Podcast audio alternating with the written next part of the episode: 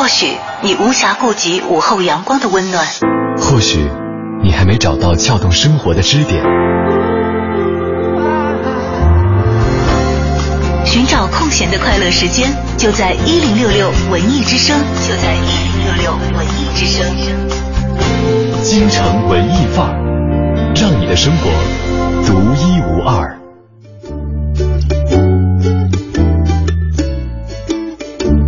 京城文艺范儿在下午的两点半向您问好，我是小昭。你好，我是盛轩。今天在节目当中，我们也是有很多的演出的门票，通过节目的直播互动送给大家啊。嗯要赢得的方式依然是希望大家参与到我们的节目直播互动当中来。没错，今天想问大家一个事儿，嗯，嗯，因为其实今天想跟大家分分享的内容是跟钱有关的，嗯但是呢又有点绕，叫不是钱的事儿。跟钱有关，还不是钱的事儿。呃，就是因为说的是不是钱的事儿，嗯 所以它跟钱是肯定是挂钩的嘛啊。啊，带了钱这个字儿吧。对对对，但我们今天送给大家的票，真是除了这个呃，如果您选择邮寄方式收票的话，呃，收到这个票的话，除了邮费之外，是真的是没有什么其他的费用，是没有没有没有钱的事儿在在这儿的啊。嗯呃，先问问大家，就是对什么事情你是最不计较花钱的？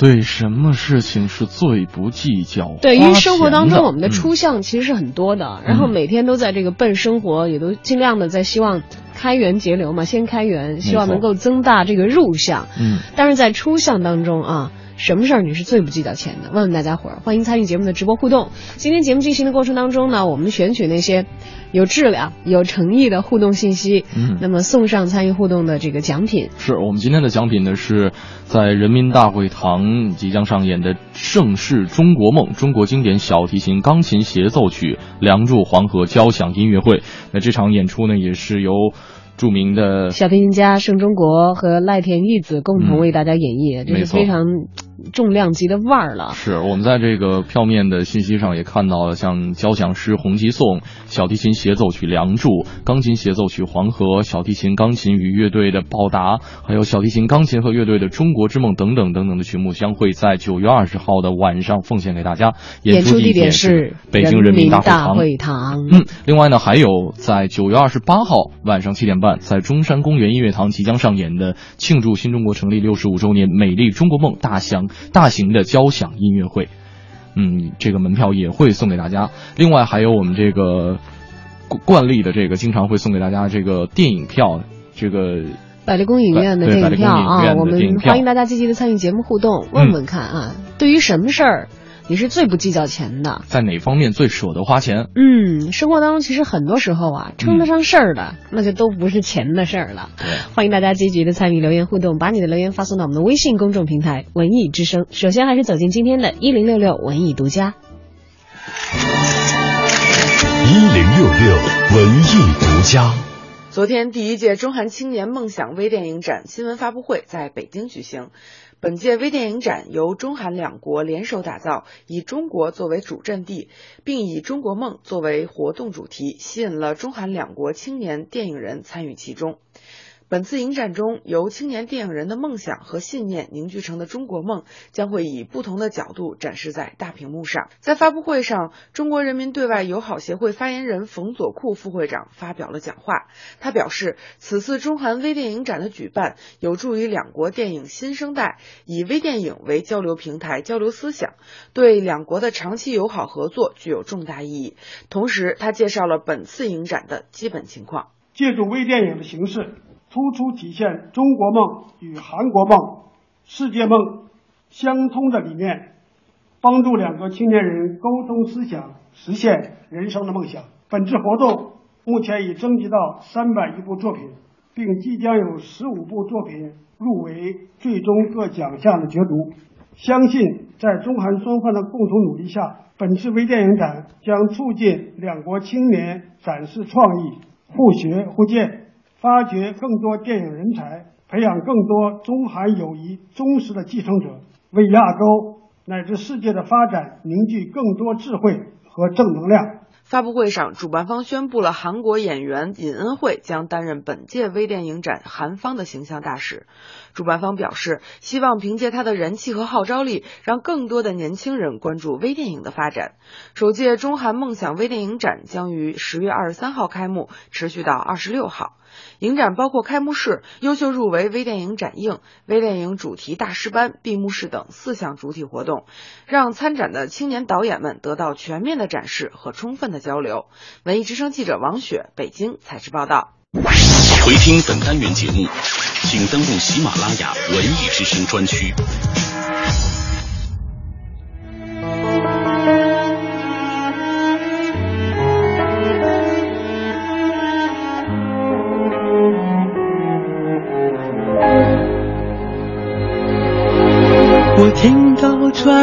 谁的声音，像那梦里屋檐中的小河。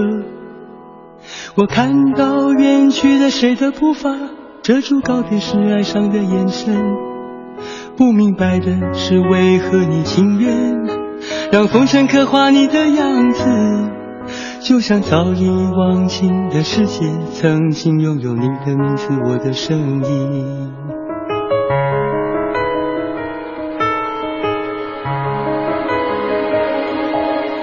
那悲歌总会在梦中惊醒，诉说一天爱上过的往事。那看似满不在乎转过身的，是风干眼泪后萧瑟的影子。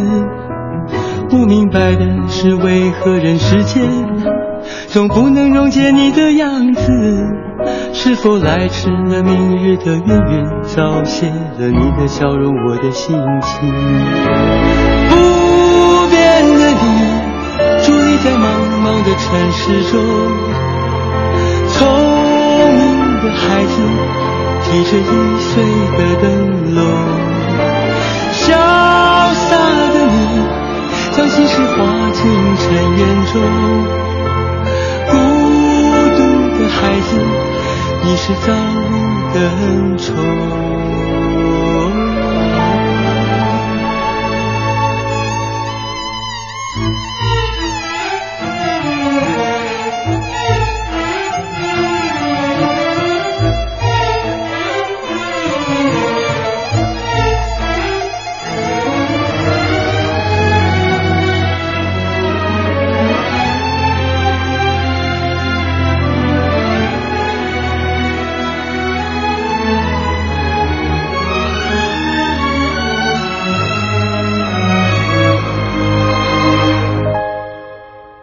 听到传来的谁的声音，像那梦里呜咽中的小河。我看到远去的谁的步伐，遮住告别时哀伤的眼神。不明白的是为何你情愿让风尘刻画你的样子，就像早已忘情的世界，曾经拥有你的名字，我的声音。不变的你。伫立在茫茫的城市中，聪明的孩子提着心爱的灯笼，潇洒的你将心事化进尘缘中，孤独的孩子，你是造物的恩宠。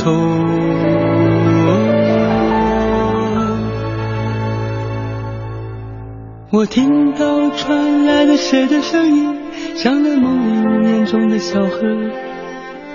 我看到远去的谁的步伐，遮住告别时哀伤的眼神。不明白的是为何你情愿让红尘刻画你的样子，就像早已忘情的世界，曾经拥有你的名字，我的声音。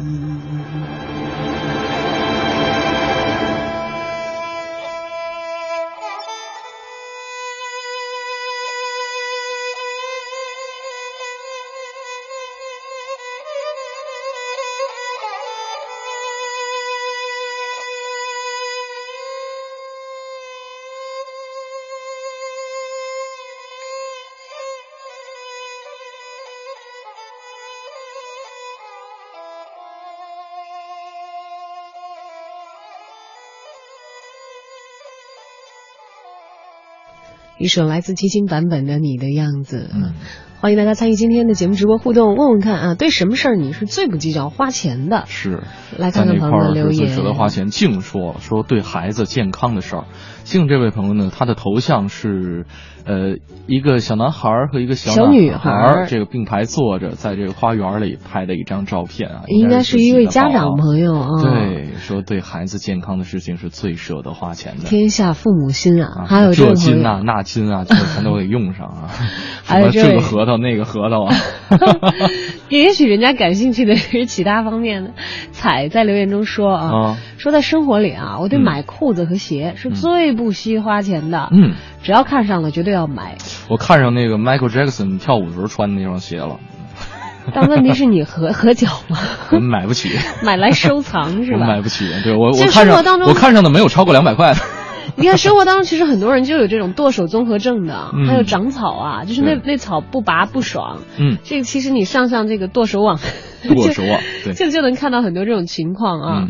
那其实大家看一看自己每个月的消费账单，大概能够捋出来，就是你在哪方面是最不惜的花钱的。哎，我买这个衣服和鞋，我是属于季节性的，就比方说换季的过程当中，我可能有一周极其拥有这种购物的这种欲望。但是平时因为也会陪人去逛街嘛，平时去逛没有有时间，可能去逛的过程当中，就看着什么都不想买，哪怕特别漂亮，我也不想买。没这也不是钱的事儿，这真不是钱的事儿，这是心情的问题。就购物习惯的问题。购物习惯。就一到换季的时候，觉得哎，这会儿我已经调到要这个买换季的衣服的档位了啊，我就得去花钱了。对。然后花花花的就就不太计较这个出相，对吧？关键是换季的时候已经把钱全花光了，所以剩下就没有机会。对，攒三攒。三个月，然后嗯，因为我后来想想，我也是一个其实花钱挺没谱的人，是什么呢？不是造啊，不是花的多，嗯，这没谱体现在哪儿呢？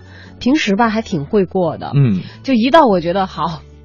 已经开始要享受生活了，就不太计较这个花销到底你看，你还是这种男性思维比较强烈，就是这种在这个男生当中会比较常见一些。平时很男生平时很很节省吗？对啊，我反正至少我认识的很多朋友都是。就我是一定会货比三家的，你知道？对啊，也会这样啊，就是。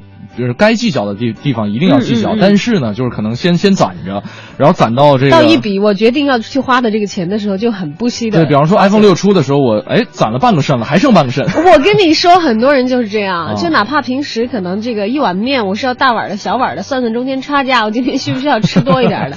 老板来两斤蒜，把这蒜钱给我赚出来。这很多人真的就然后攒到有新款，就比如说果粉。嗯，他真的可能就在买这个苹果系列的新产品的时候是特别惜的花钱，还真是，那就不不惜，反正不惜代价的。我算是一个，就对数码产品特感兴趣，对吧？不单是苹果啊，不单是苹果。对对对，还有就是像我，比如说每年几乎都是年假的时候把年薪花光嘛。哦，就我只要一出去了，旅游的时候你是特舍得花钱。对我，我不是太喜欢穷游，我也尝试过，就是你都说穷家富路嘛。是吧？对啊，在家里边是这个抠点抠点，在外在路上就觉得，哎呀，好不容易一年花这点时间出去，你还要抠成那样吗？嗯，虽然我承认我去欧洲什么的之类也是穷游啊，因为人发达国家我没有办法游那种土豪游，嗯，但是我我不会钓章鱼啊，没没这项目，不可能，我 绝对不会去这个住青年旅旅旅旅馆，我好歹住一个干净一点、像样一点、舒适一点。不都是土豪朋友遍天下，都住朋友家？蹭人家家的也有，就是你蹭人家的情况下，还能把钱给花光了。没有没有，我我其实没有住过朋友家里的沙发啊。其实我去别的国家，要么人家会是那种就是能够给我提供一间客房的，嗯，要不然就是我会在他们家附近，他们可以帮助我找到比较舒适，同时价格不是很昂贵的酒店。这点我还真跟你相反，我特别不太喜欢。就是找一个地儿帮忙，没有对，照到一个地儿别人给我安排，我特别讨厌这种。没有没有，他们不会给我安排行程了，就是我会提前告诉他们，他们帮我找，就是家附近条件还不错的这个旅馆、酒店，然后我会去看一看，我挑哪家，然后我就住下，是这样。就是因为我的朋友都太热情了，就是说我打电话说，哎，我要去哪哪哪，说把机票给你出了吧。行了，你 就来就行了，人到就可以了，剩下你都什么都别操心，是吧？你说那行，那机票你管吗？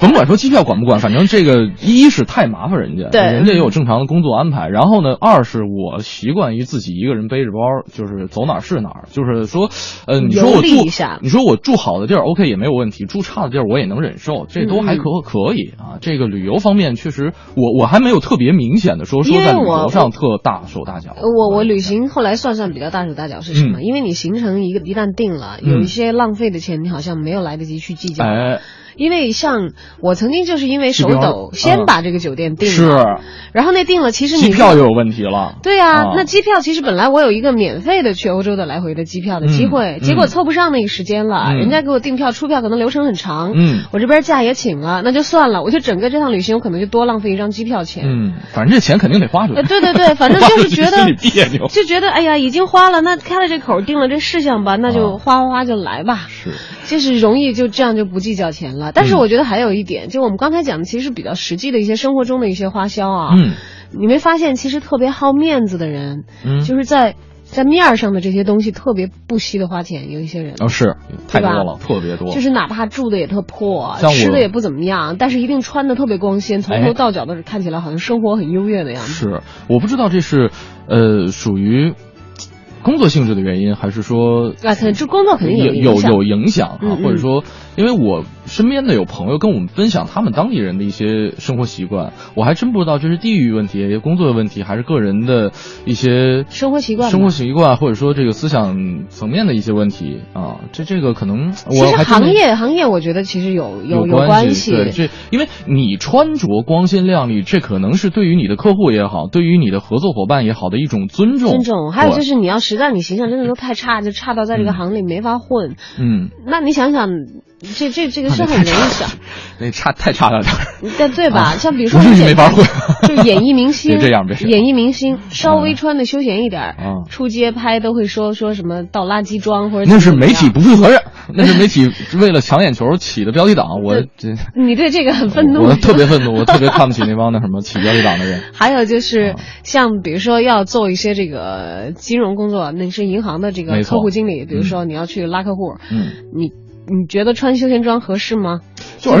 且，其实现在真的是外表的很多东西，它已经成为一个人的附加值了。嗯他可以看到很多的潜在信息，通过你的穿着打扮，可以看出你的一些生活习惯。所以，有工作需要的人肯定会在这个方面去着重格外的去打理一下。投入一些。当然，也有些人是属于这个心理上为了获得满足的一些这个面面子层面。就越缺什么越想要什么。哎，就像很多人喜欢奢侈品，嗯我有的没的，我反正攒钱买一个奢侈品包，都我要念不出来这牌子，叫什么名儿，我也得买啊。呃，一般一定会念得出来。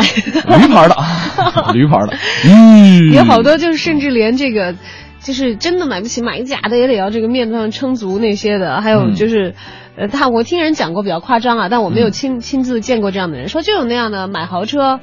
啊，凑凑凑，恨不得借钱都买豪车，买了以后养不起，做不起保养，就扔四 S 店不不回来取的，有有很多啊，有很多据说是有。就昨儿还在朋友圈里看了一个笑话，啊，大概就是这样，这就是想想像你一样，在先锋产品方面不惜的钱，但是 失算的。对昨儿看见朋友圈里一特特别乐的笑话，说、嗯昨天我发现楼下小摊有五块钱一个的高仿 iPhone 六模型，嗯，于是买了一个，然后在一个人多的广场河边假装接电话，说：“给我滚，我永远不会原谅你的，我们分手吧。”然后潇洒的把手机模型扔到了河里。嗯，拿出一根烟，很忧郁的在那里摆了一个销魂的 pose 站着，旁边很多美女都开始用花痴的表情看着我。嗯，正当我准备嘚瑟认识一下一个的时候，一个小朋友上来拍了拍我的肩膀，大声的说：“叔叔，你的手机浮上来了。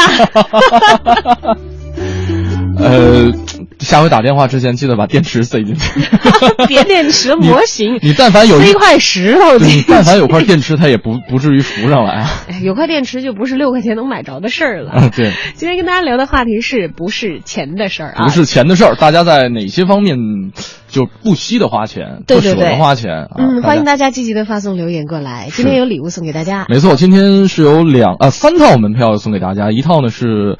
这周六九月二十号九点，呃，这个十呃这个十九点三十分，也就是晚上七点半，在人民大会堂即将上演的《盛世中国梦》中国经典小提琴钢琴协奏曲交响音乐会啊，也是由著名的音乐家盛中国和赖田玉子啊这个共同为大家送上对，共同为大家表演。是的，还有这个九月二十八号庆祝新中国成立六十五周年，美丽中国梦大型大型的交响音乐会是在中山公园音乐堂上演的，还有我们的这个呃百老汇的影院的电影票数张要送给大家。嗯，接下来继续关注我们的一零六六文艺独家。一零六六文艺独家。从九月二十八号开始到二零一五年的二月二十八号，革命的时代新中国建立六十五周年纪念特展将在上海龙美术馆推出。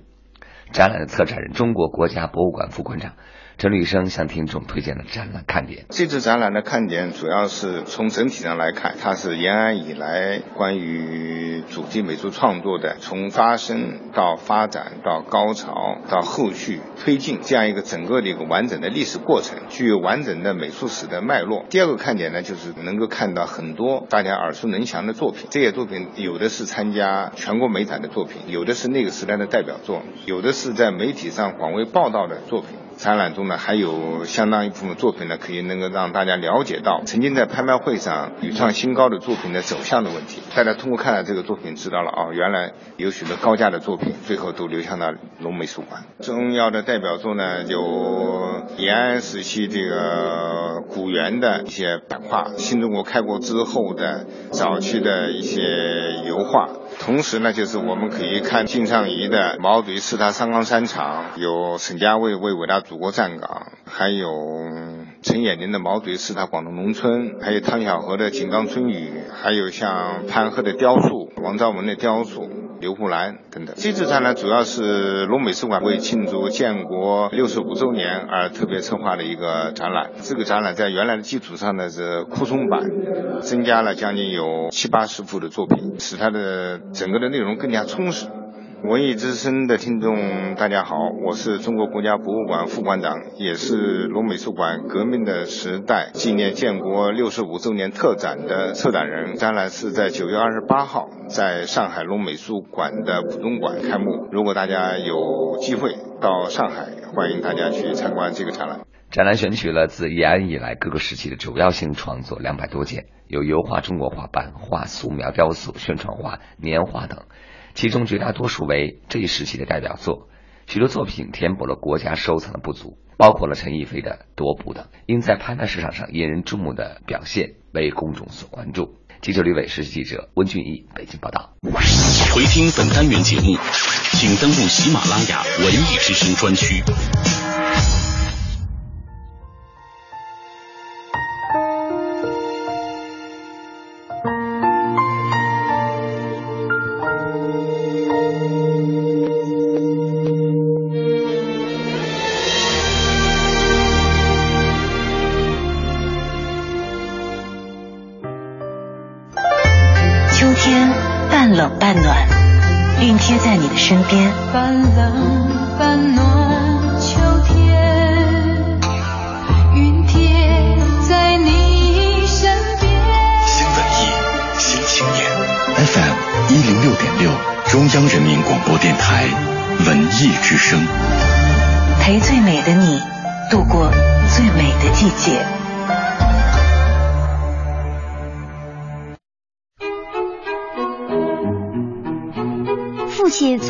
是一个不善于言辞的人。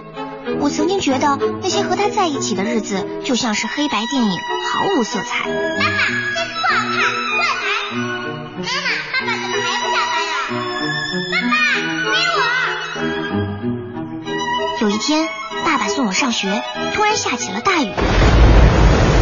他变得和往常不一样。只见他换挡、踩油门、急停，动作一气呵成。俨然一名船长，稳稳地载着我穿行在汹涌波涛之中。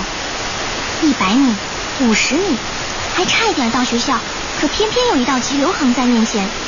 爸爸把车停住，卷起裤脚，来，我背你过去。伏在他背后，我突然感觉爸爸的后背好温暖。有人说，父亲像一张弓，蓄一生之力要把孩子射出大山。我看父亲更像一叶扁舟，要尽后半生余力渡我驶向幸福的彼岸。我突然懂得，原来父爱是因为凝聚了太多色彩融汇在一起，就是黑白。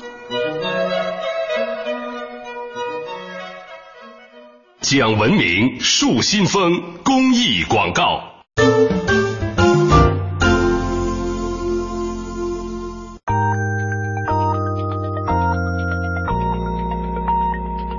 北京时间。夏银行与您共同关注 FM 一零六点六文艺之声精彩节目。华夏银行提醒您：正确树立理财观念，理性选择投资渠道，看清风险提示，谨慎投资决策，提高风险防范能力，自觉抵制非法集资。中央人民广播电台文艺之声 FM 一零六点六。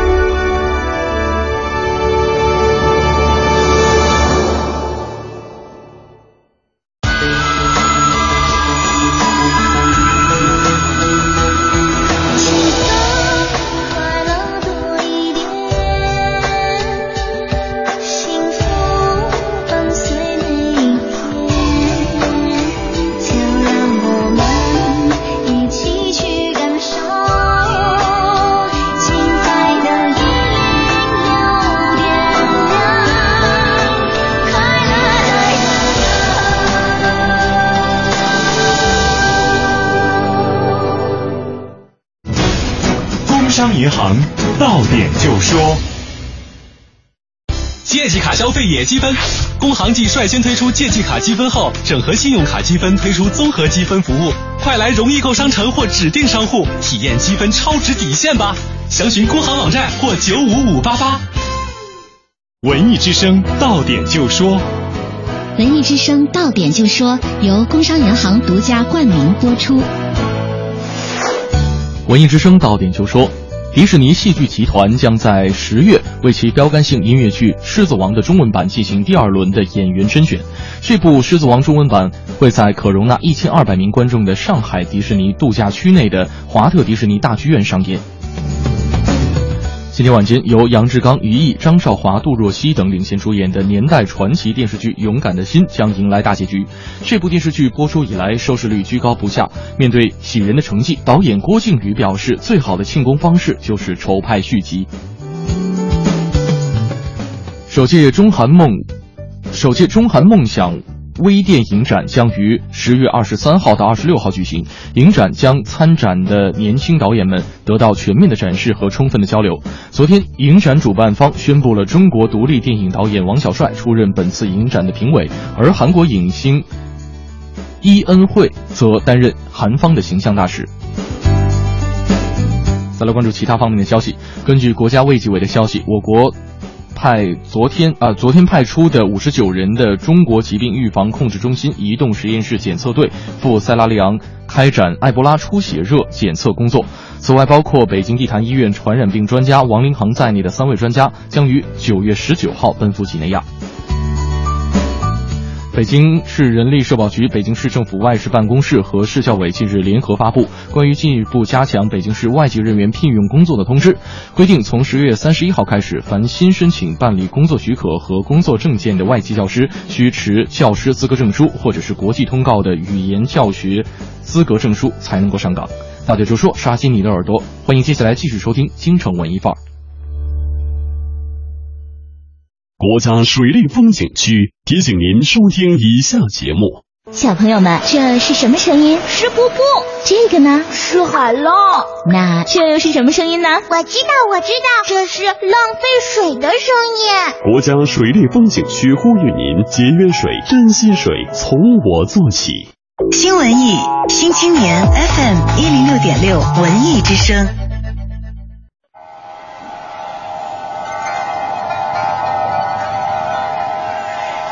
或许你无暇顾及午后阳光的温暖，或许你还没找到撬动生活的支点。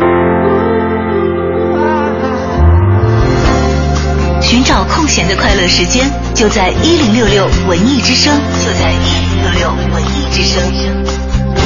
京城文艺范儿，让你的生活独一无二。好，欢迎回到京城文艺范儿，继续今天下午的节目。今天小张和盛轩要问问大家伙儿啊，对什么事儿你是最不计较钱的？是特别舍得花。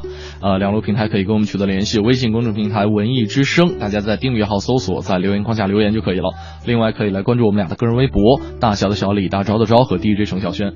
其实很多时候，大家都会感叹说有钱真好。我要是一个富婆，或者我要是一个这个大款的话。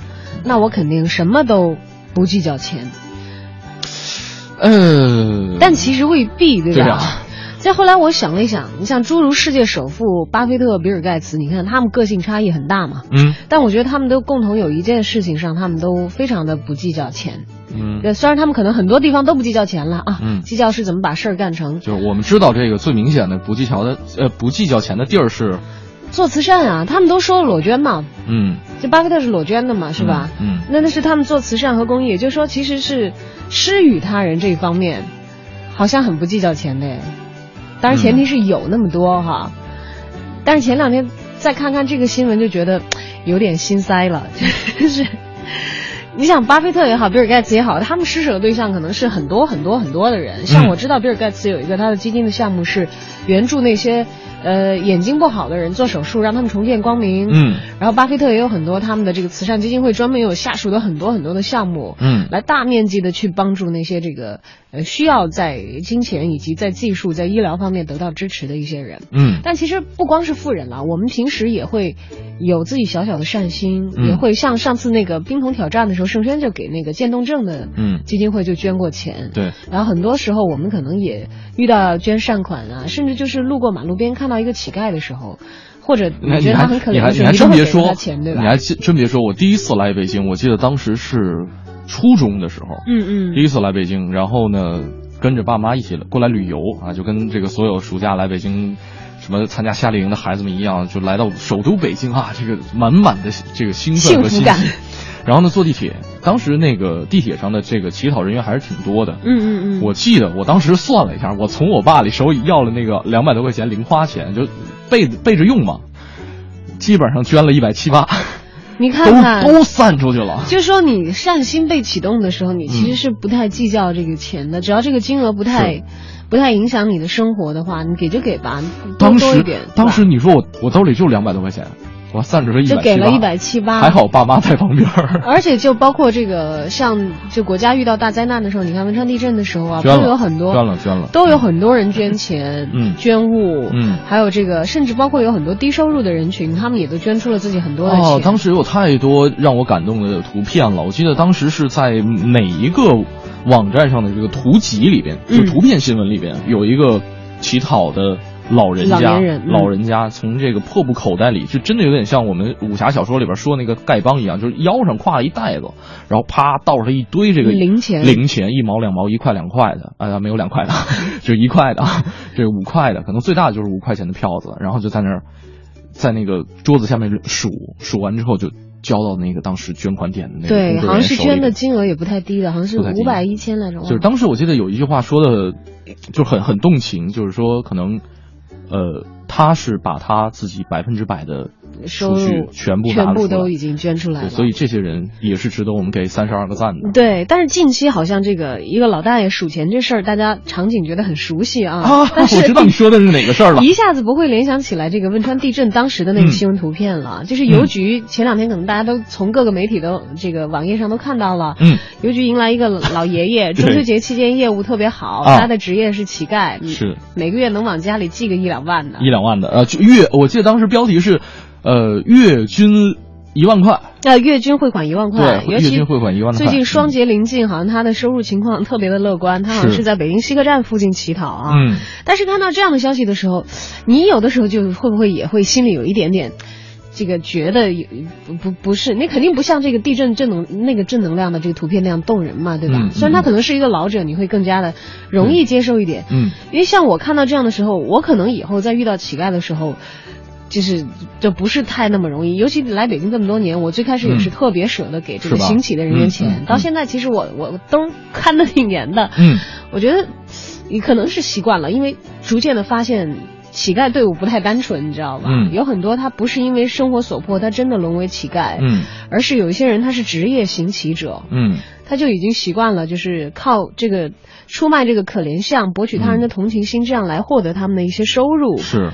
尤其是每到这个媒体发布这个北京市人均的这个工资收入的时候，我们嗯看看我们我们又扯了这个哦 人均工资的大腿的时候，有有关这个乞丐的消息好多，我记得零七年的时候，当时在西单有一个绰号“磕头哥”的一位嗯哥们儿，嗯嗯嗯，对，呃，有就有媒体哈，这个就说啊我科哥哥收入收入不低的，对他他他不是不低，是相当之高。就人家是把这个北京全人家在全北京市的三套房，对啊，人家是把收入水平就是往上头拽的，我们跟人家平均以后，我们是扯人家后腿的，我觉得没有必要说说说他们收入多高哈，这个，呃，反正我我我我打个岔哈，这个嗯嗯我当时看到这条消息的第一个反应是，哎呦，感谢这位老人家救活了一家邮局哦 就说社会都是环环相扣的，对吧？感谢这个老人家。你知道当时我看他是 VIP，对，他是那个邮局网点的 VIP，这你知道现在邮局的其实汇款业务量不是很大，很少了，很尤其你现在有了支付宝啊，对呀、有了这些很方便有太多快捷的方式去去让大家去去进行资金上的一些交流，但是这个这个老人家真的是不容易，而且我记得当时有一些细节说，呃，因为都是零钱嘛，嗯，他就跟那个业务员或者是身边的小伙子说，说谁帮我数钱，我给你一百100块钱钱小费，哎呦喂，哎呦喂，老爷您真舍得花钱啊！哎呀，他在这方面是，他是他往家寄钱是非常舍得的，是因为他是我当时看了后续的一些报道，是这个在家养了三个大学生。资助了三个，呃，啊也不是资助，好像就那自己个老大爷自己家里的孩子，还是说这个邻居家孩子供出来了对，靠他。供出了三个大学生，所以呢，我倒没觉得说是有什么心塞的这样一种反应。我觉得，对对对一方面可能我们的呃很多朋友的一些工作是出卖一些劳力，对一些朋友的工作是出卖脑脑力。对这位老人家可能是放下自己的尊严，对对对去以这样一种方式赚来了代价的也付出了代价。那他的收入高，我觉得我我没什么你可说的。没什么，对不对？当然我也没有羡慕嫉妒恨，嗯我比较心塞的就是 你没人赚的多，我没他挣的多。哎好，今天跟大家聊一个话题，就是说，对什么事儿你是最不计较钱的呢？嗯，欢迎大家把留言发送到我们的互动平台啊，在微信公众账号当中搜索“文艺之声”，然后在这个界面直接给我们发来微信文字，我们就可以在节目进行的过程当中实时的看到了。接下来走进我在北京城。你知道的，你不知道的，你不知道而想知道的，你想知道而没法知道的，关于北京城的一一切，我在北京城。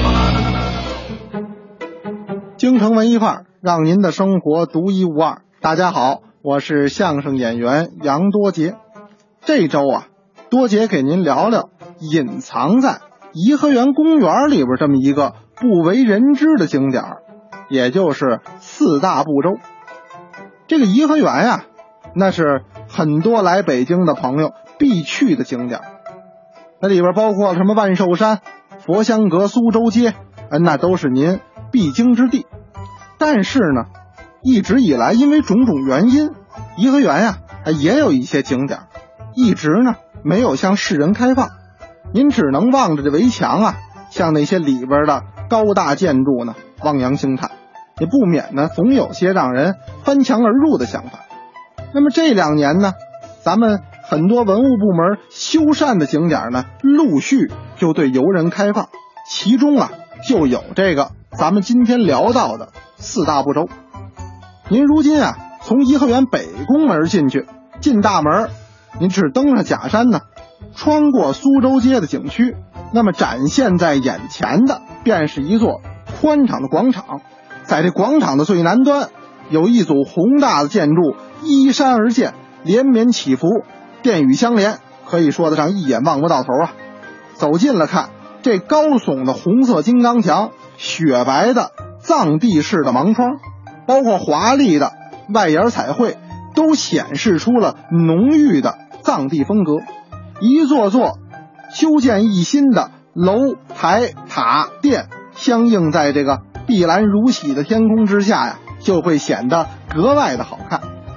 这座四大部洲啊，总体说不单是一座庙宇，而是依照传说呢，在整个皇家园林当中营建这么一座佛国世界。据记载呢，这组建筑大小啊十九座，其中包括了四大部洲、四小部洲，以及在寺院四角代表四至的红、白、黑、绿四座喇嘛塔庙，还包括这几座喇嘛庙边上玲珑剔透的两座台子，一座叫日台，一座叫月台，代表的呢是日月围绕着佛身的象征。再往上走，在寺院的东西两侧还建有两座寺庙，一个叫善现寺，一个叫云会寺。那么这一路走来啊，您可以看到很多这喇嘛塔层层都缀有铜铃，一共是一百多个。这四大部洲的瓦檐也悬挂着二十多个非常大的大铜铃，当这个风吹铜铃响，传播着阵阵梵音。那么四大部洲在这个佛教世界里有着怎么样的寓意？它其中又蕴含着什么样有意思的故事呢？多杰明天呀，给您接着聊。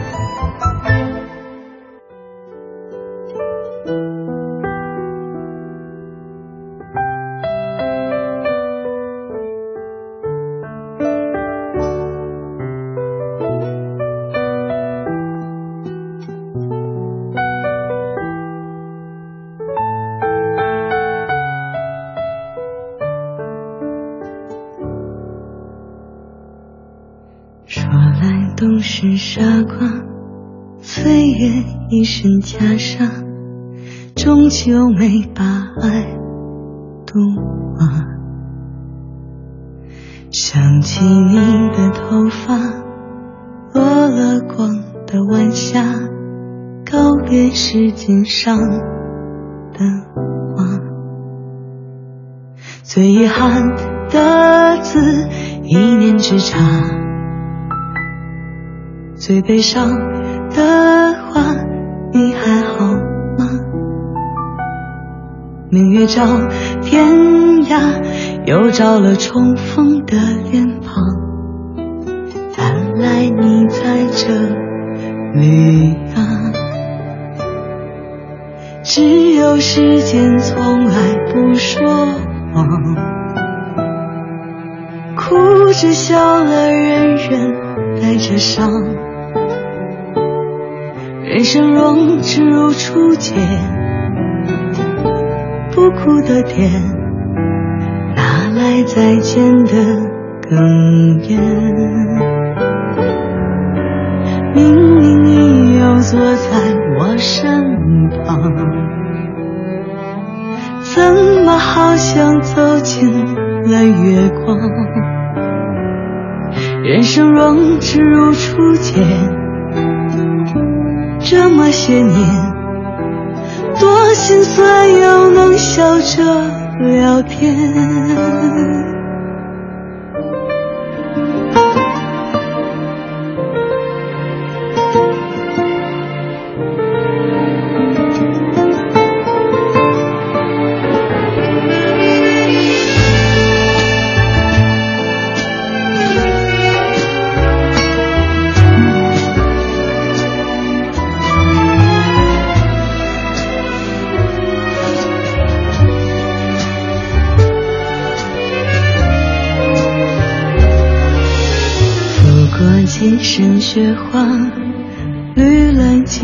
枝桠，又能坐下来冷茶。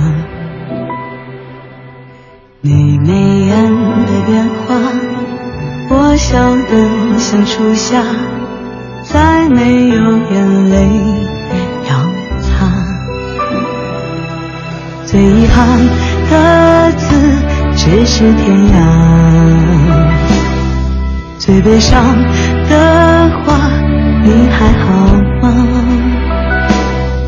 明月照天涯，又照了重逢的脸庞。原来你在这里啊！只有时间从来不说谎，哭着笑了，人人。带着伤，人生若只如初见，哭的天，哪来好故事怀念？明明你又坐在我身旁，怎么好像走进了月光？人生若只如初见，这么些年，心酸又能笑着聊天。仍不负曾经相爱一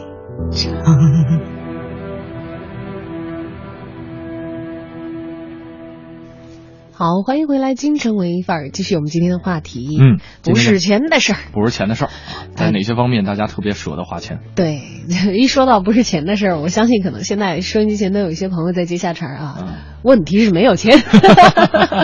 来看看朋友们的互动吧。这个吉小吉发来留言说：“说我对于能够花钱买时间、花钱节省时间的事情，都是比较舍得花钱的。比方说中秋节的时候去这个有一个直辖市去做。”呃，观夜景的摩天轮，天津吧，啊，说这个买等候卡就可以省去近两个小时的排队。比方说同城快递呢，就是特别清新的一个省时服务。当然，如果说有闲暇时间的话，也是特别愿意坐公交车的最后一排，在北京这个城市好好的转一转，时间才是最奢侈的。所以他愿意花钱买时间啊。还有这个三妮说了，说我是一个特别恋家的人，不知不觉来北京也有五个年头了，嗯错过了家乡五年的春夏，我很害怕父母老去，而我又来不及陪伴，所以只要有时间就会回老家看他们。好孩子，在交通工具。上，尤其是铁路上，奉献了很多的钱呀。嗯，我最不惜的花钱的这个项目就是买回家的车票了。嗯，不过今年太好了，不用回去了。父母国庆的时候会来北京求电影票，我带他们去看看电影去。没问题。好，这位朋友，我们把这个礼物赠赠送给你一份啊，孝子啊，你看。虽然说他自己省了这个回家的这个交通费用了，但其实家庭在这个家庭成员来京的这个交通费用上，其实并没有省去。对。但是这一部分的花销就显得非常的有价值。对。我也是非常愿意在这个交通的过程当中花一些钱，就是不愿意在这个过程当中让自己弄得很疲累。就是。还有不愿意。如果说这个有收过路费的这个站的话，就必须得走那边。也也不是必须了，他如果能能提供便捷的话，我是愿意的。你知道这个呃，我们学校附近。这个双桥站是有一出口的，收五块钱。五块钱，对。但是很多人走辅路嘛，不是？很多人走辅路，但是我现在越来越发现，真的走辅路跟走主路没什么区别。那没区别就不用去花那个冤枉钱。像这个欢乐多多说了，说给孩子的教育投资是不考虑钱的。总之，只要孩子需要，都义无反顾。啊，那个时候就觉得钱不是钱啊，不觉得钱是钱。你看，当爹妈的都这样，都这样。刚才那朋友还有一位朋友说，说我看病特别不不不不计较钱的你是说这个陈旭辉说了，说对吃的绝不计较花钱，还有看病。老板来份麻辣烫，老板来十个腰子。老板，我得上趟医院，这不能连起来看啊，连起来就 有问题了。而且是这样，我有一个朋友，他可能就把前面这几个朋友说的都占了，就是给孩子花钱不心钱，嗯，就是就是不心疼钱，嗯，看病不心疼钱，还有为了抓紧时间是不心疼钱。这你知道？我跟你说，你这朋友绝对是土豪，纯土豪，挺挺土豪的。在这三个方面，如果说他同时占到了，你知道？同时占到了。呃，但是他不是了，他是他这三个也不是。他是这三个重叠在一起的时候，特别舍得花钱，哪怕平时他会比较那个什么。就是说，我举个例子，孩子想吃，吃坏了要去看病的时候，吃了 没有吃了。你听我讲是什么情况？嗯，就有一次他他们家小孩生病了，他就带孩子去这个就月坛儿童医院嘛看病，然后你知道这个排队的队伍极其的长。是。孩子又生病嘛，就当妈的哪里看得下去呢？两万块钱红包就拍在了医生的面前。没有，人家很守规矩的啦。呃，医生很守规矩的啦。没有，一看这个隔壁 旁边有那个国际部办一个叫什么熊猫宝宝卡还是怎么样，就等于是这个医院的这个，呃，高大上就是挂号也比较贵，然后人比较少，就几乎没有人排队。但是会员卡好像是六千一张起办。哦。六千还是有有几万块的有几。立刻马上办了一张六千块钱的什么熊猫卡。提供了相似的一些服务，对对，他其实你是可以拿钱来购买这个更快捷的服务。嗯，他那就直接就看专家了。还有后来他就带他小孩都是去看什么国际的国际医院嘛，那种什么妇幼保健外请一些专家呀，花费会高很多。嗯，就是有个小病，有个咳嗽感冒的什么好好几千上万，嗯然后有有个其他大病的就更可观了的的那种。但他说就我就愿意，就是小孩他谁舍得就自己孩子在这个病的那么。难受的时候，我再在这给他耽误时间，我再排一整天，再看不上，受这罪上公立医院。说到这儿，我才是真正的觉得有点心塞的，就是心塞呀。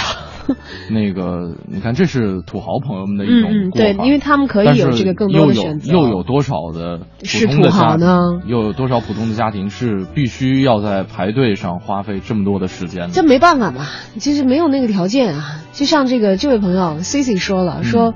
顺便说一句啊，他我觉得开源其实远远重于节流。嗯，能花才能会挣。哎，那怎么能说说反了呀？能花才能会挣，那就是节流在前。呃，不是叫什么来着？花钱，反正他重重要的意思，他强调先会挣嘛，是吧？啊，他先，他这个因果关系我理得有点乱哎。呃，对他自己可能就乱了。对，他说我觉得开源重于节流啊，但是他接下来强调的是花钱的事儿，嗯但他肯定也看重，就是说应该要能挣会花吧，大概这个意思啊。嗯他说如果我有幸得到节目组送的票，能知会我一声吗？好吧，也挺会节流的。嗯。也也也也不太愿意在这个能能够获得免费赠票的时候自己去花冤枉钱啊。对我们这票四百八的票面呢。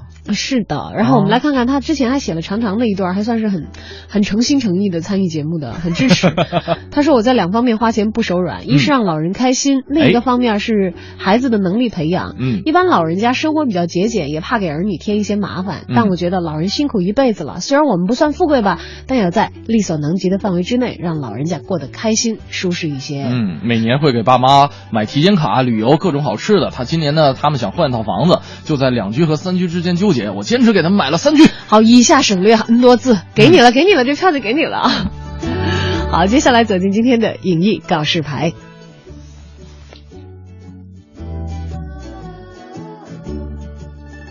影艺告示牌。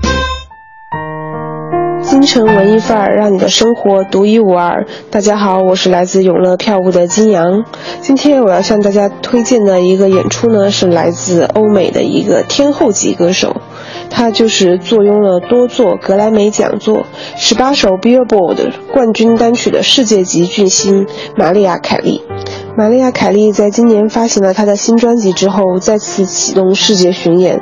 在前往包括新加坡、马尼拉在内的亚洲城市之前，玛丽亚·凯莉将在十月率先在北京、成都、重庆等多地展开她的中国巡演。记得在一九九零年，当时的新晋女神玛丽亚·凯莉以深情浑厚的嗓音带来了一首开创性的抒情歌曲《Vision of Love》，成功的杀入了 Billboard 公告排榜 Hot 一百的单曲榜。而这也开始了她具有历史意义的榜单窜升。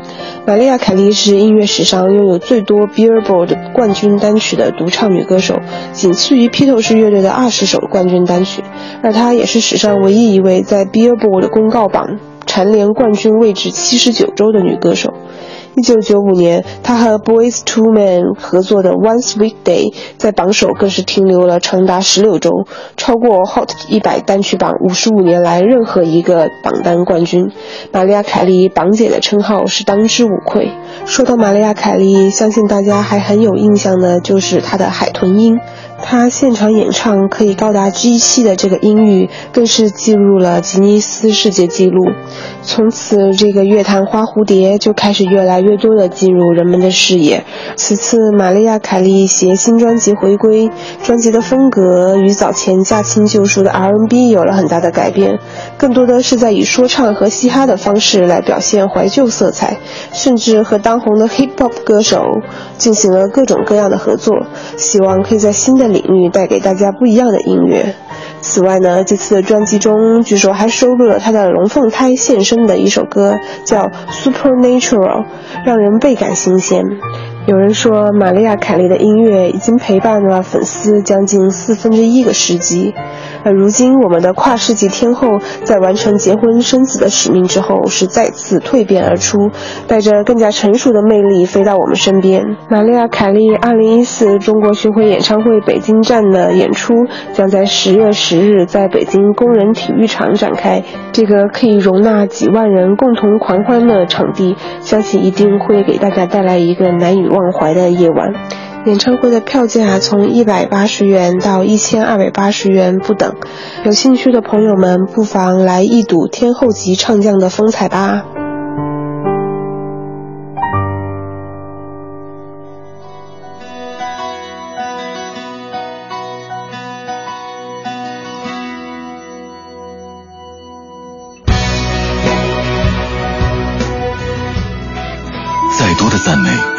旧，都无法还原十八岁时第一次见到紫禁城前落满黄叶的神魂颠倒。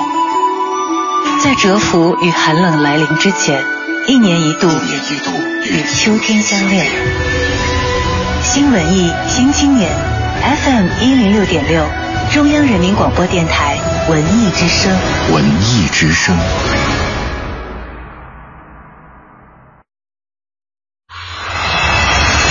全程扫描交通路况。好的，一起来看一下此时的路面上的情况。东二环光明桥到朝阳门桥的南向北，朝阳门桥到建国门桥的北向南，车辆行驶缓慢，车流量还有继续上升的趋势，请大家注意行车安全。另外，东三环劲松桥到燕莎桥的南向北，燕莎桥到金广桥的北向南车多，大家可以适当的选择西大望路一线来绕行一下。感谢都市之声为我们提供的路况消息。听天气知冷暖。听天气，知冷暖。北京今天下午多云，北转南风二三级，最高气温是二十三摄氏度。那么今天夜间是多云转晴的天气，南转北风一二级，最低气温十二摄氏度。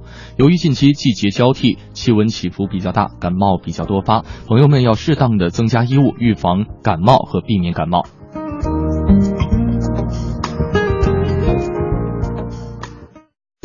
女士们、先生们。欢迎您乘坐中国国际航空公司的航班，我是本次航班的乘务长。为了您更放心的选择和乘坐国航，下面请允许我为您介绍一下国航的发展现状。近年来，中国国际航空公司加速了全球航线布局，致力于打造以北京为枢纽的强大国际航线网络。从二零一四年开始，国航在欧美两大主力市场各新开两条国际航线，其中北京。维也纳、巴塞罗那航线中的巴塞罗那，不仅是国航的独飞航点，也是东亚地区航空公司率先进入的欧洲主要城市。截至二零一四年五月底，国航开通国际航线七十六条，港澳台航线十五条，国内航线二百二十六条，通航国家三十二个，通航全球城市一百六十一个，每周为旅客提供超过七千个航班，一百三十万个座位。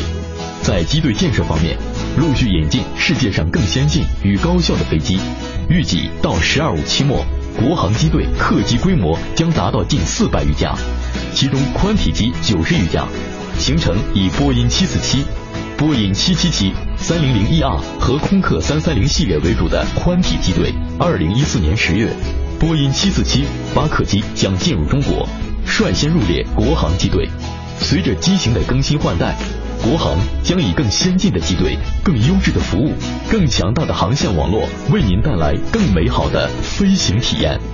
以上是为您介绍的国航发展情况。本次航班的目的地是首都北京。我再次代表乘务组欢迎您乘坐中国国际航空公司的航班，我们将竭诚为您服务。祝您旅途愉快。中国国际航空公司，飞行即生活。热线九五五八三。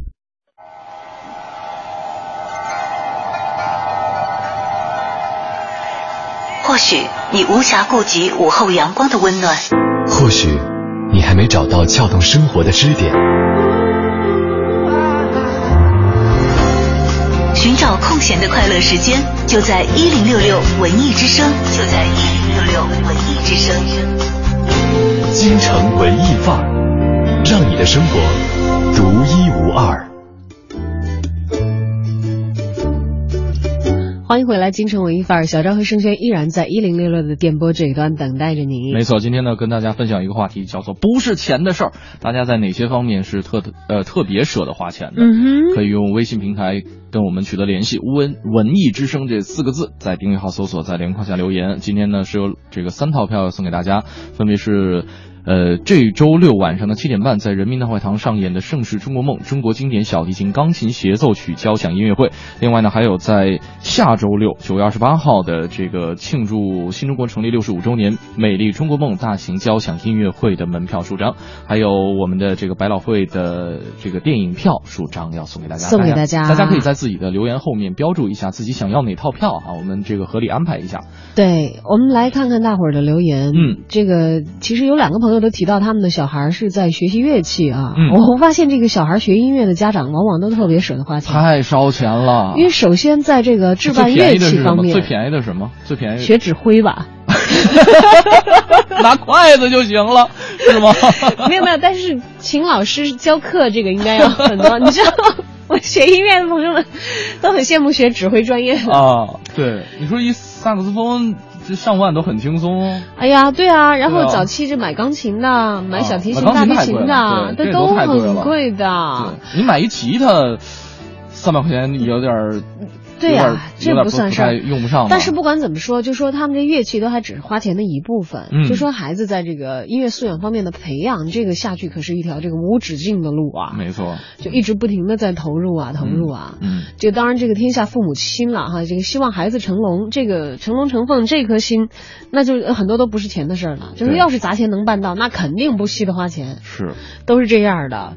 还有这位朋友，这个呃，他说了，我应该算是一个好面儿的人，嗯，不是那种花多少钱买个什么啊，更不会把 iPhone 六扔那么近，扔个五到六十米 再装。啊，他我好面儿啊，就是对朋友，嗯，比如朋友来北京，基本多是我请吃饭，嗯。吃点有特色的，嗯。白天工作完了，晚上必须上赶着请人家吃饭，嗯。吃啊玩啊，烤串来七百块钱的。啊，七百块钱的啊，七百块钱大腰子啊，那只要朋友一走吧，我就该正视我的钱包了。嗯哎呀，下半个月抽烟改抽五块的吧，酒就戒了。哎呀，说的好可怜，不过挺仗义的一个形象，好像就就这特别这个好好交朋友，好交朋友的啊，这样的一个形象就凸显出来。是，看大家各自的在意的还不一样，因为我身边就有一个朋友，就是、他就为什么想起来今天在说这个花钱的时候，嗯，我脑海当中就浮现出我这个朋友的身影。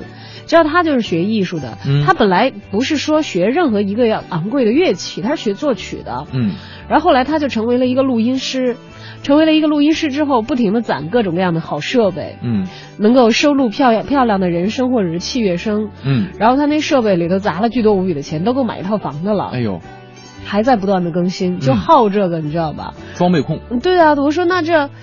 他说：“这不是钱的事儿啊，他艺术家，我们要 要追求好的效果，因为嗯。他玩的是电子的这些东西，就是对于一些原始素材收集完了以后，他自己在里面做做这个拼接也好，但是他不不是 DJ 那种了，因为他其实学作曲的，嗯。还还会有更丰富的一些东西。他其实只是对他来说只是购买一些工具，嗯，就来完成他这个精神上的一些需求，但是以此需要一个庞大的物质支持，而且不止他一个，我发现就可能是追求的某一个特别细微的因素，就必须买一整套设备。这他就是成了他的一个爱好和追求了吧？就是看玩摄影的也一样，对呀、就不惜的在这个上头花花摄影毁三代、价。单反毁一生啊什么的，就是你跟这太多了啊，跟这个玩发烧音响的这个来来比，对，嗯就是都都都是都一样的一个道理。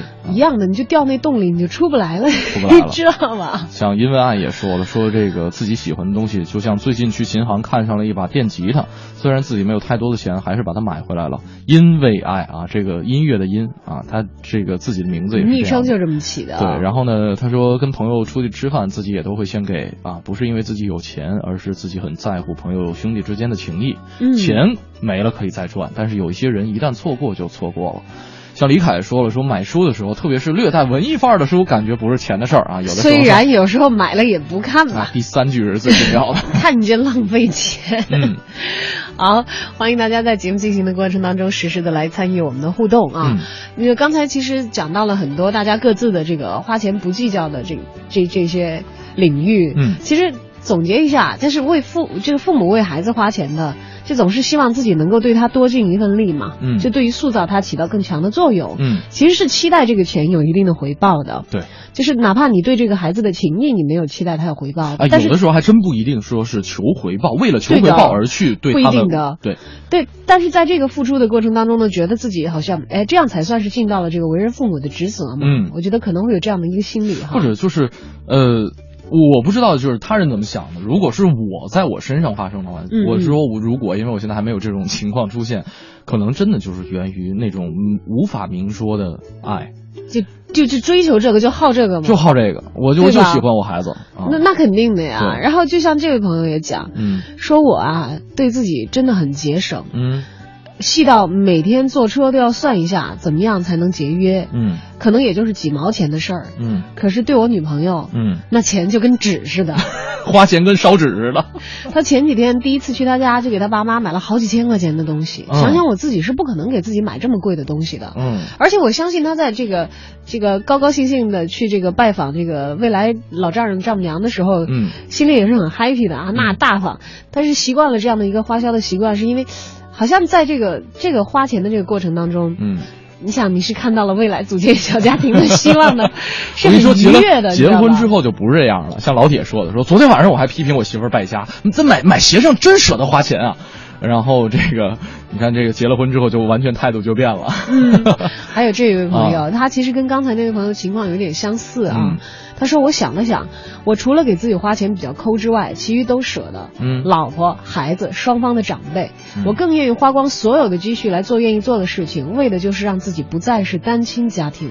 三十年了，嗯难受啊。嗯其实我觉得特别能够理解这样的一个心情。嗯就是我们有一些有一些这个无法弥补的一些缺失的情况的话，对不希望同样的缺失出现在我们家庭成员身上。嗯还有尽量的希望发挥自己的作用，嗯去组建一个新的环境。嗯，呃虽然可能原生家庭的这种缺失，你已经没有办法去对自己。已经有了这样一份缺失，就不希望这份缺失在自己的生命的后半程的轨迹当中再次出现。，对，同时你有能力的时候，你肯定会愿意尽自己很大的努力。比如说，你组建一个新的家庭，嗯那你不再只是这个家庭当中很很孤单的一个成员，或者很少有人爱的一个成员，你被更多的家庭成员所需要、所爱。嗯这个在心理上其实是非常非常重要的。对，没错，我有一个朋友很好很好的朋友，可能从小玩到大的一个发小，呃，属于相同的情况。他前两天嗯来北京的时候还跟我聊天，就是聊得很晚。他就是属于单亲家庭嘛，然后，呃，爸爸可能啊，就是有一点。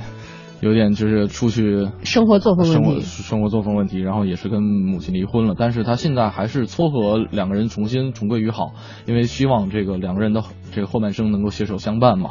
呃，他就是说，如果说他再次组建家庭的话，他一定会杜绝类似的情况发生。他特别羡慕他现现有的女朋友的那种家庭的生活氛围，就是爸爸妈妈回家可能之后一起去看个电视，一起哪怕是看一个特别无聊的肥皂剧，他哪怕两个老两口再争两句，都都是觉得很幸福的一个都是觉得很幸福的一件事儿。嗯，如果我们有能力去在这个新的生活当中嗯。去塑造我们新的生活的话，我相信，特别是像这个这位朋友留言的这位朋友，嗯。姓徐的这位朋友，有如此强烈的愿望的话，嗯，这真的不是钱的事儿，对，这是自己非常非常希望达到的一个目标，实现的一个家庭的梦想。对。嗯，为他花花点钱算什么？对，你知道人类的行为是由四匹马车驱动的，哪四匹？就是物质利益、情感需求、社会动机或者是连接关系，还有道德承诺。哎，其实这个个我以前只关注过两方面，知道吧？嗯，这个利益驱动这个方面，我们当然都知道，对因为还有专门的学科去研究这个，叫经济学。对，我以前一直觉得，其实可能最大的两个这个人类行为的动机就是经济利益，还有就是情感需求、情感驱动。嗯而你后后面讲到的两个，嗯，社会动机和链接关系，还有这个道德承诺。嗯嗯嗯嗯，道德承诺这些，我会不会在第一时间想到他们？但想想确实有道理。嗯，或者说驱动你去完成或者说第一和第二是两匹大马，另外动力比较强劲动力比较强劲，马力比较大，然后嗯其他那是两匹小马。但是如果说这四匹马都能够往同一个方向去使劲儿的话，那相当于你这车可以很快速的就启动起来了。对。或者说跑得很很很快速，但是如果说那是钱的事儿吗？会不会很烧钱？但是它也要有很大的创造力，你知道吧？对对对，它可能会让你有了更，因为我们讲这个马斯洛的心理的这个这个需求的塔，嗯最下面是安全，嗯，然后在上面是完了卡了，不记得了。其实最上层是自我实现，自我实现，对，对，像我们刚才讲的，大家所讲的有很多不惜的钱的这些东西，嗯其实可能都有自我实实现的成分在里面。是的，哪怕你给乞丐施舍也好，嗯你觉得是完成了自己的一次善举，嗯会在自己的这个心理满足上可能有个提升。对，告诉自己我因此好像。在做了一点点善事是很好的，照顾自己的孩子，可能如果把他培养的很成功的话，这种满足感是我我会自我实现，因为我是一个很好的这个嗯。父母，对吧？对。还有我照顾我的爱人也是，因为我的存在让他们的生活更美好，嗯。我我也有这个自我存在的，获得爱与被爱，嗯。呃，体现自己价值的情况，嗯，就终极的需求是达到那个塔尖儿的，为了那个钱都不是事儿，对。经济需求是在下面的了。没错，真的，今天从很多朋友们的这个留言当中，看到了这些有原始情感动力的一些不为了钱而去做事的一些方向。嗯，但是也劝劝大家啊，这个有的时候也不要太太过于烧钱，因为有很多时候很多事儿啊，它不是只要你花钱，他就这有好这不用我们劝大家，大家自己肯定能对，掂量着的。自己钱包办吧。这万一你要是土豪，我也觉得我没有劝你的必要？我看就没有几个必要了吧？啊，好，那么接下来给大家推荐一点这个可以花钱的 去处吧。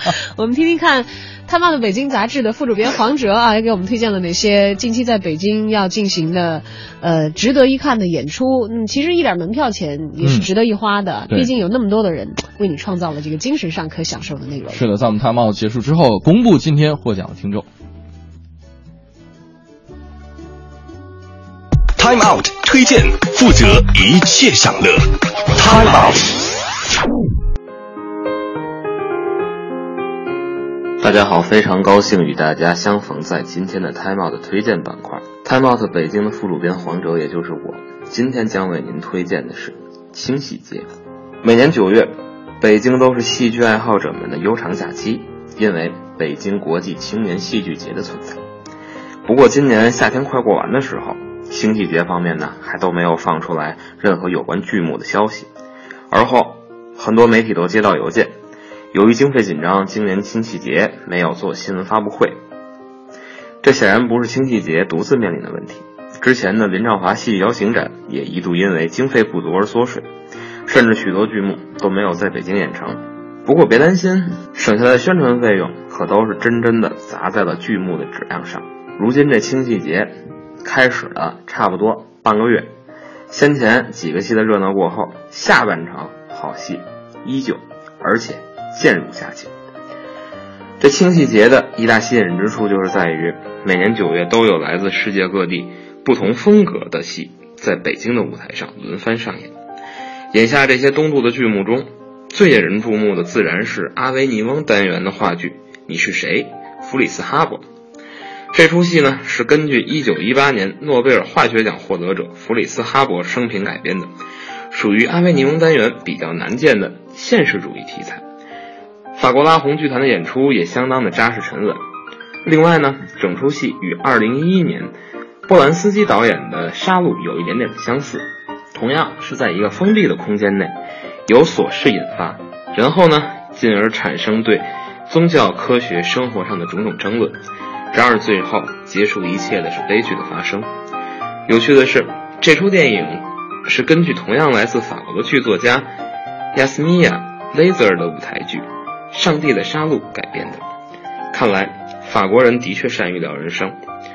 相比你是谁，其他的清细节的外国剧目，大多数走的是新媒体和肢体剧的路线。在国际荟萃单元之中，英国影响力剧团带来的是《男人是如何精神崩溃的》这出肢体剧，与他同样来自英国的远程控制剧团，把他们擅长的肢体剧《善变的女人》带来。这两部戏，一个写男，一个写女。作为老牌的戏剧强国德国，卫星剧团带来的则是一出实验风格的兄弟连。导演安妮热娜将舞台一分为二，剧情在两边舞台同时展开，一边就是以色列，一边就是伊朗，并列前行，慢慢开始交叉。整出戏不仅展现了两国的政治状态，同时还把居住在两地的年轻人以及在两地居住的德国年轻人的生活状况做了一个报告。你是谁？哈勃将在九月十六号、十七号在国画的小剧场上演。男人是如何精神崩溃的？将在九月十六号到十八号在仁义的实验剧场上演。善变的女人则将在九月十六号、十七号在国画的先锋剧场上演。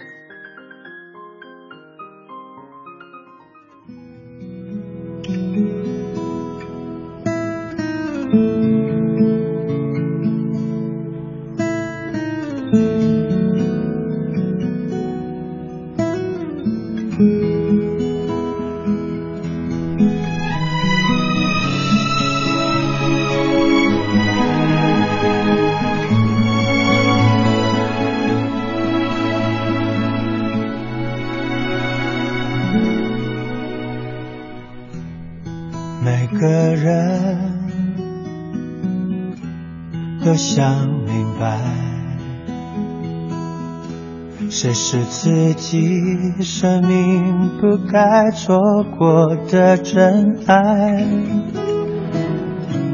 特别在午夜醒来，更是会感慨，心都埋怨，还有不能释怀，都是因为你触碰了爱。如果这就是爱，再转身就该勇敢留下来。就算受伤，就算流泪，都是生命里温柔灌溉。爱。爱，在回忆里总是那么明白，困惑的心，流过的泪，还有数不尽黑夜等待。如果这就是爱。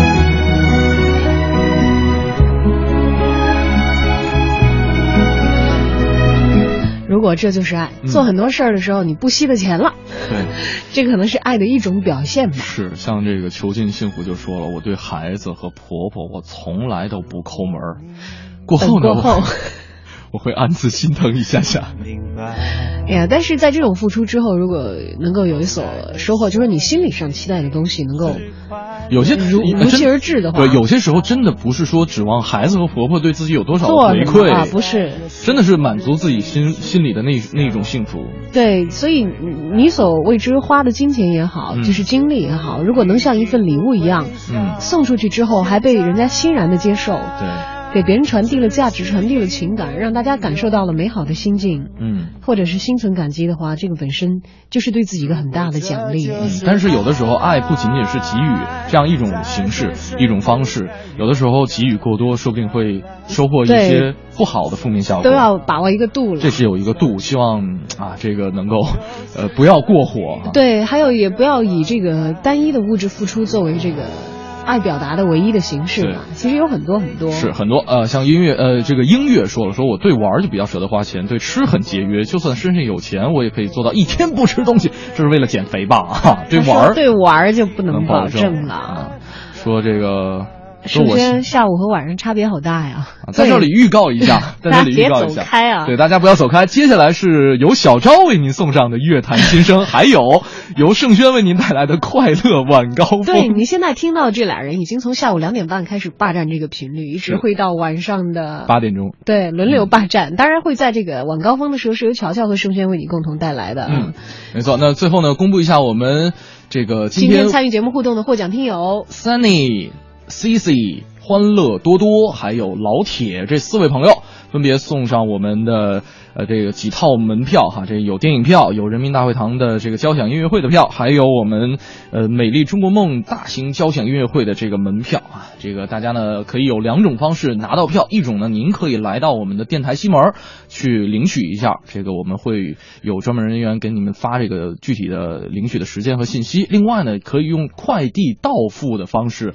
来取票。如果说您现在听到的话，这四位朋友可以把您的这个，如果选择快递的话，可以把自己的地址、姓名、电话、电话留下来，用这个微信的平台发送上来。我们，看到的话是说明一可以直接寄下啊。这个嗯大家考量一下这个时间，因为我们送给大家的人民大会堂的《盛世中国梦》中国经典小琴这个钢琴协奏曲演出是在本周六。本周六啊就您考量一下这个，也当然同城基本上一两天就都能收到了啊，一天就能到这个我们是需要这个呃到付的，就是您嗯收件的时候要自己付邮费、自理，六但是应该块钱还是七块钱？嗯呃很便宜啊，这都不是钱的事儿这都不是事儿，主要是大家有这爱好是吧？是啊、还有，如果是您自己这个说离得比较近，或者正好要路过这个南礼士路这一块儿的话啊，对也欢迎大家直接到我们电台来取票，我们会有嗯专人负责给大家送上我们节目组为您准备的礼物的。没错，那今天的节目呢，该跟各位说再见了。嗯，呃，如果说大家想了解更多节目内容的话，可以来关注央广网三 w 点 cnr 点 cn 进行网络回听啊。再次预告一下，待会儿呢是小昭为您送上的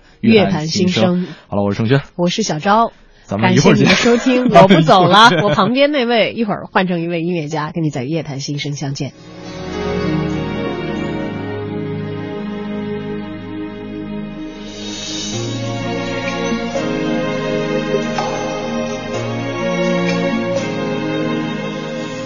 是否对你承诺了太多，还是我原本给的就不够？你始终有千万种理由，我一直都跟随你的感受，让你疯，让你去放纵，以为你有天会感动。关于流言，我装作无动于衷。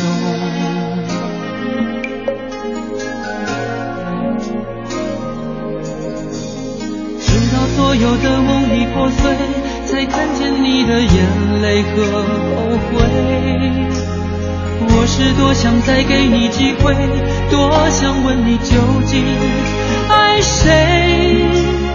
既然爱难分是非就别逃避勇敢面对。给了他的心你是否能够要得回。怎么忍心怪